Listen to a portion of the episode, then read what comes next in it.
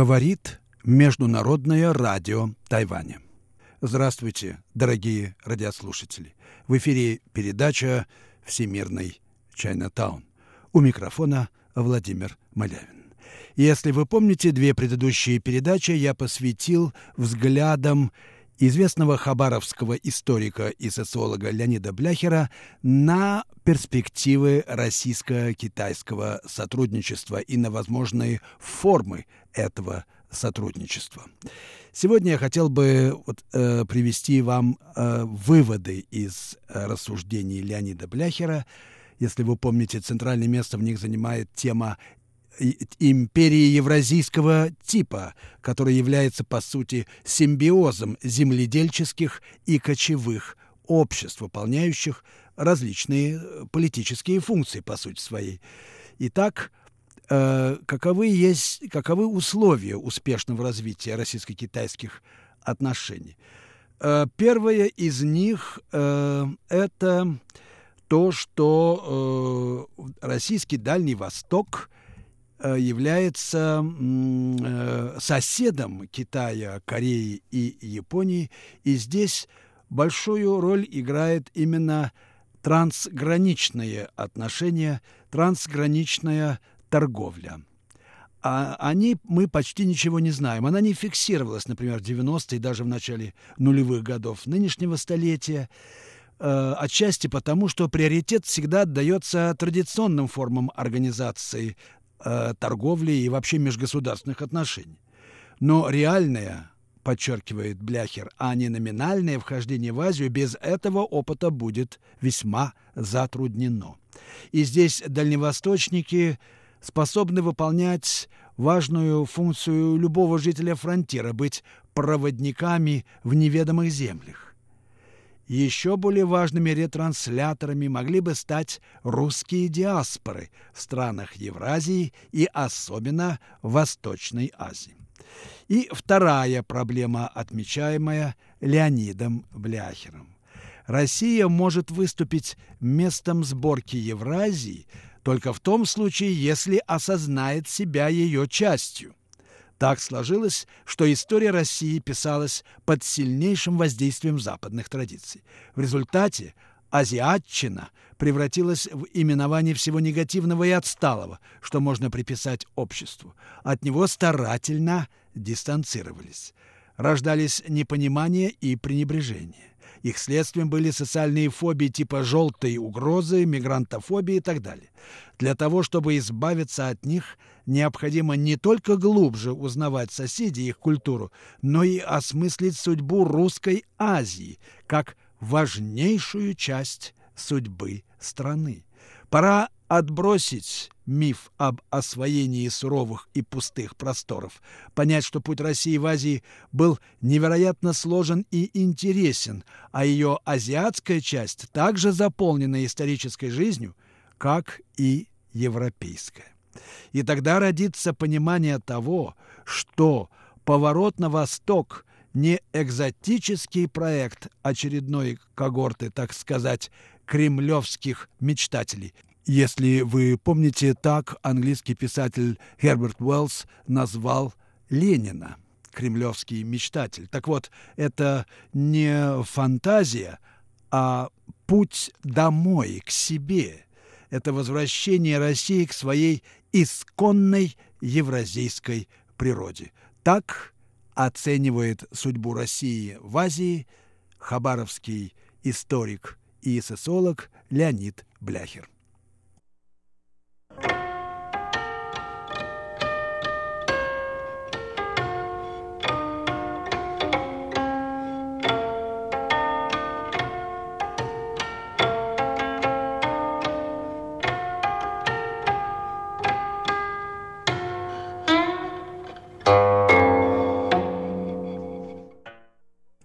Вы слушаете передачу «Всемирный Чайнатаун» Международного радио Тайваня.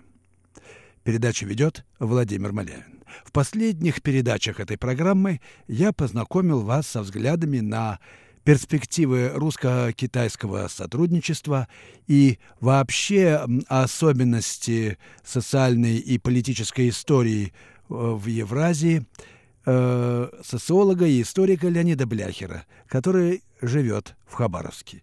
Сейчас я хочу познакомить вас с э, мнением э, не менее известного востоковеда отечественного, историка и китаеведа Виктора Ларина, который долгое время заведовал дальневосточным отделением Академии наук и продолжает трудиться в этом уважаемом учреждении до сих пор и преподавать в местном Дальневосточном федеральном университете.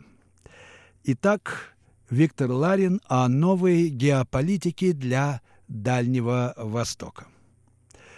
Прежде всего, Восточная Азия или, как нынче принято говорить, Восточная Евразия – утверждает э, Виктор Ларин, стоит на пороге существенных перемен, как своего места в мировой э, политической и экономической системе, так и характера внутрирегиональных связей. Четыре великих державы, считающие этот небольшой по площади регион сферой своих жизненных интересов, а именно Китай, Россия, США и Япония – никак не могут найти приемлемую платформу для превращения этой территории в зону мирного и стабильного развития. Не просто определить в этой конструкции место уже глобального Китая, самолюбивой Японии, амбициозной Южной Кореи и многоликой Юго-Восточной Азии, тем более что каждый из этих игроков имеет свое видение будущего и понимание сложившейся ситуации. По мере замедления темпов роста экономики КНР и перенесения фокуса ее экономической активности на центральную и западную часть континента, гравитационное притяжение Северо-Восточной Азии ослабевает. Протекционизм Вашингтона меняет характер его экономических отношений со странами Восточной Азии инициативы Ким Чен Ына несколько ослабили градус военно-политической напряженности во всем регионе и реанимировали надежды на разрешение корейской проблемы. Наконец, Москва переориентирует свою геополитическую повестку с Азиатско-Тихоокеанского региона на Большую Евразию и параллельно э, опробует новые модели экономического освоения восточных районов России. В этой повестке территория Тихоокеанской России априори предстает как окраина гипотетически единого евразийского пространства, что возвращает восточным районам страны исторически привычный им статус двойной периферии, одновременно восточно-азиатской и европейской – или же, если использовать координаты евроазиатской интеграции, евразийской периферии.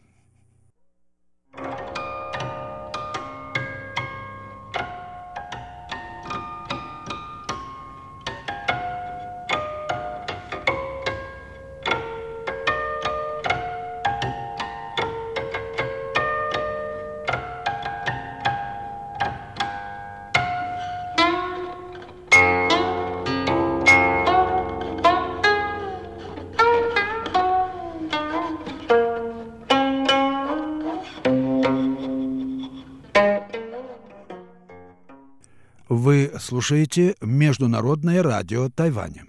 Передачу «Всемирный Чайнатаун».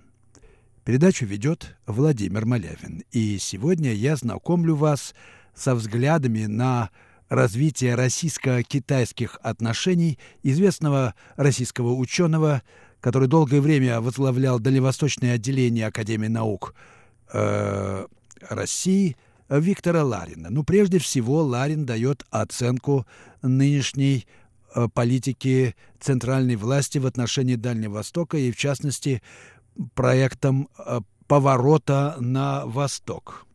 Он считает, что нерационально тратить время и энергию на обсуждение этих вещей. Возможно, в российской столице, пишет он, Существительные с признаками движения, поворот, интеграция, развитие вызывают энтузиазм, эмоции кажутся настоящими. Но на берегах Тихого океана они все больше воспринимаются как очередной эксперимент кремлевских мечтателей и инструмент для рационального использования, так сказать, бюджета. Чистота произнесения ритуальных слов не сопровождается притоком капитала, новыми управленческими решениями, стабилизацией демографической ситуации. Территории опережающего развития, свободные порты, дальневосточный гектар, как и созданные для управления ими бюрократические структуры, не оправдывают возлагавшихся на них надежд.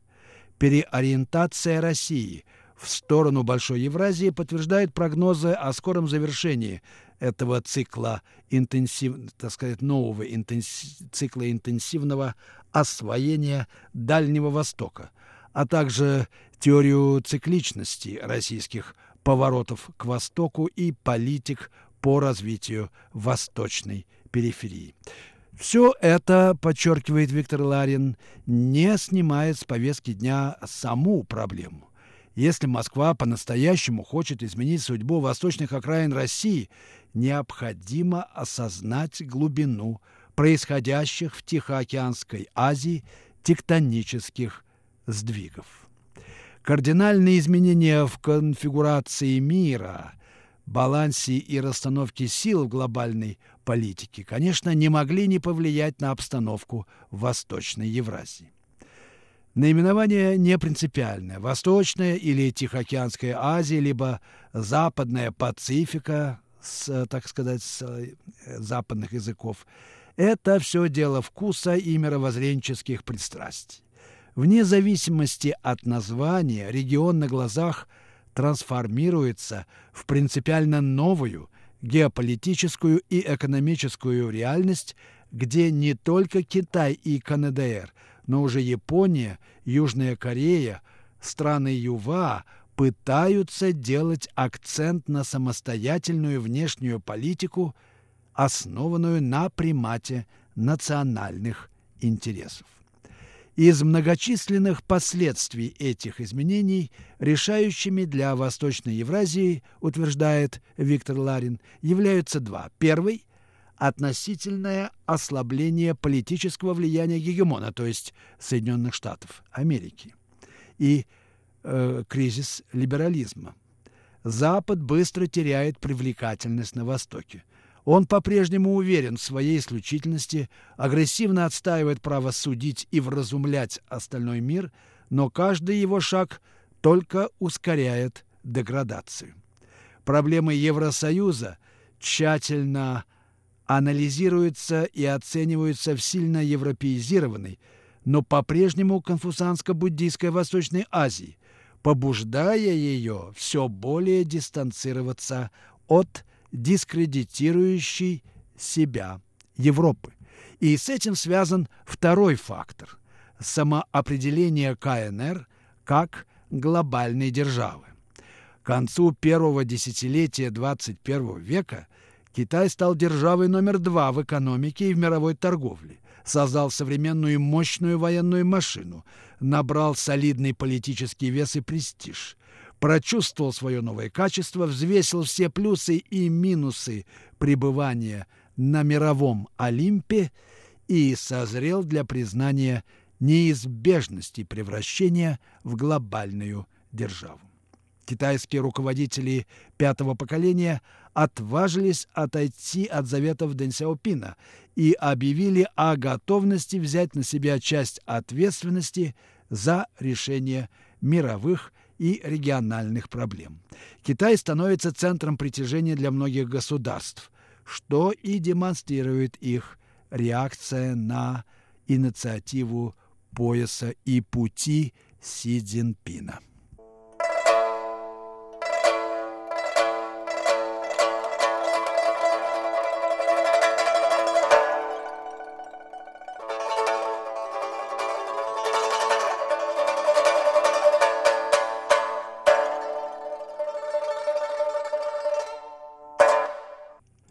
Вы слушаете передачу «Всемирный Чайнатаун» Международного радио Тайваня.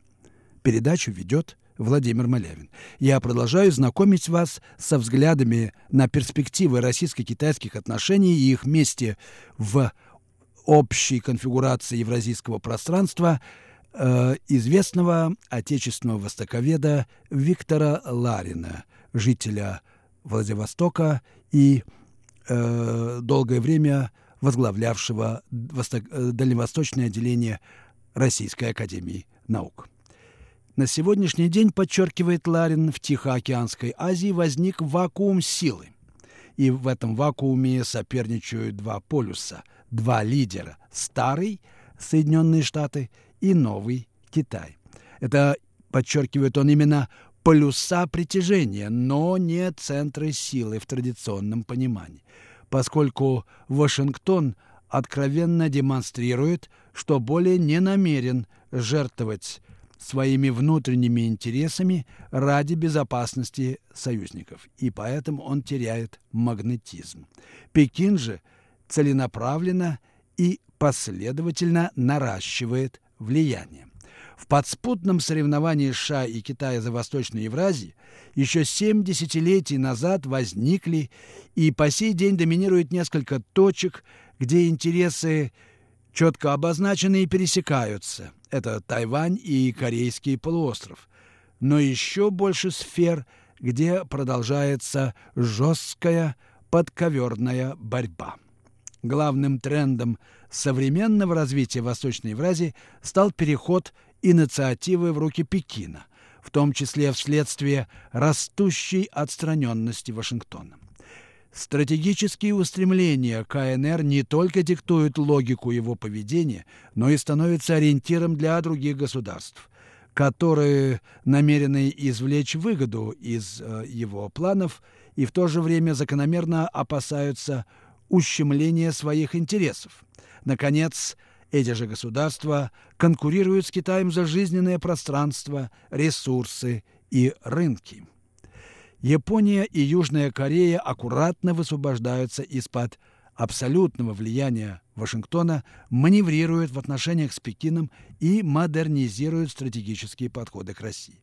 Рост комплексной мощи КНР стал для обеих держав мотивом для перестройки отношений с Москвой в конкуренции за экономическое присутствие в Сибири и на Дальнем Востоке. Эта конкуренция имеет в большей степени виртуальный – чем реальный характер, и силу ее воздействия на их внешнюю политику замерить невозможно. Однако и учитывать ее тоже нельзя. На карте региона появился и новый амбициозный игрок – Северная Корея, не признающий устоявшихся правил. Демонстративное миролюбие и дипломатическая активность Ким Чен Ына – проявленные весной 18 года, обусловленные не только эйфорией от успехов ракетно-ядерной программы, но и стремлением поиграть на противоречиях между США и Китаем, вовлечь в свои игры другие страны, в том числе и Россию. Формально согласие Белого дома на американско-северокитайский саммит – победа Пхеньяна в длительной идеологической борьбе с империализмом. Каковы бы ни были его результаты, ситуация на Корейском полуострове уже не будет прежней. В эту меняющуюся конфигурацию, продолжает Виктор Ларин, приходится встраиваться Москве, если она намерена найти и обеспечить Россию нишу, адекватную ее интересам и потенциалу. Пока такая ниша не определена ни в экономической и ни в политической сфере она невнятно обозначена как достойное место в Азиатско-Тихоокеанском регионе. Что такое это место, пока не ясно. Вы слушали передачу «Всемирный Чайнатаун». Ее подготовил Владимир Малявин.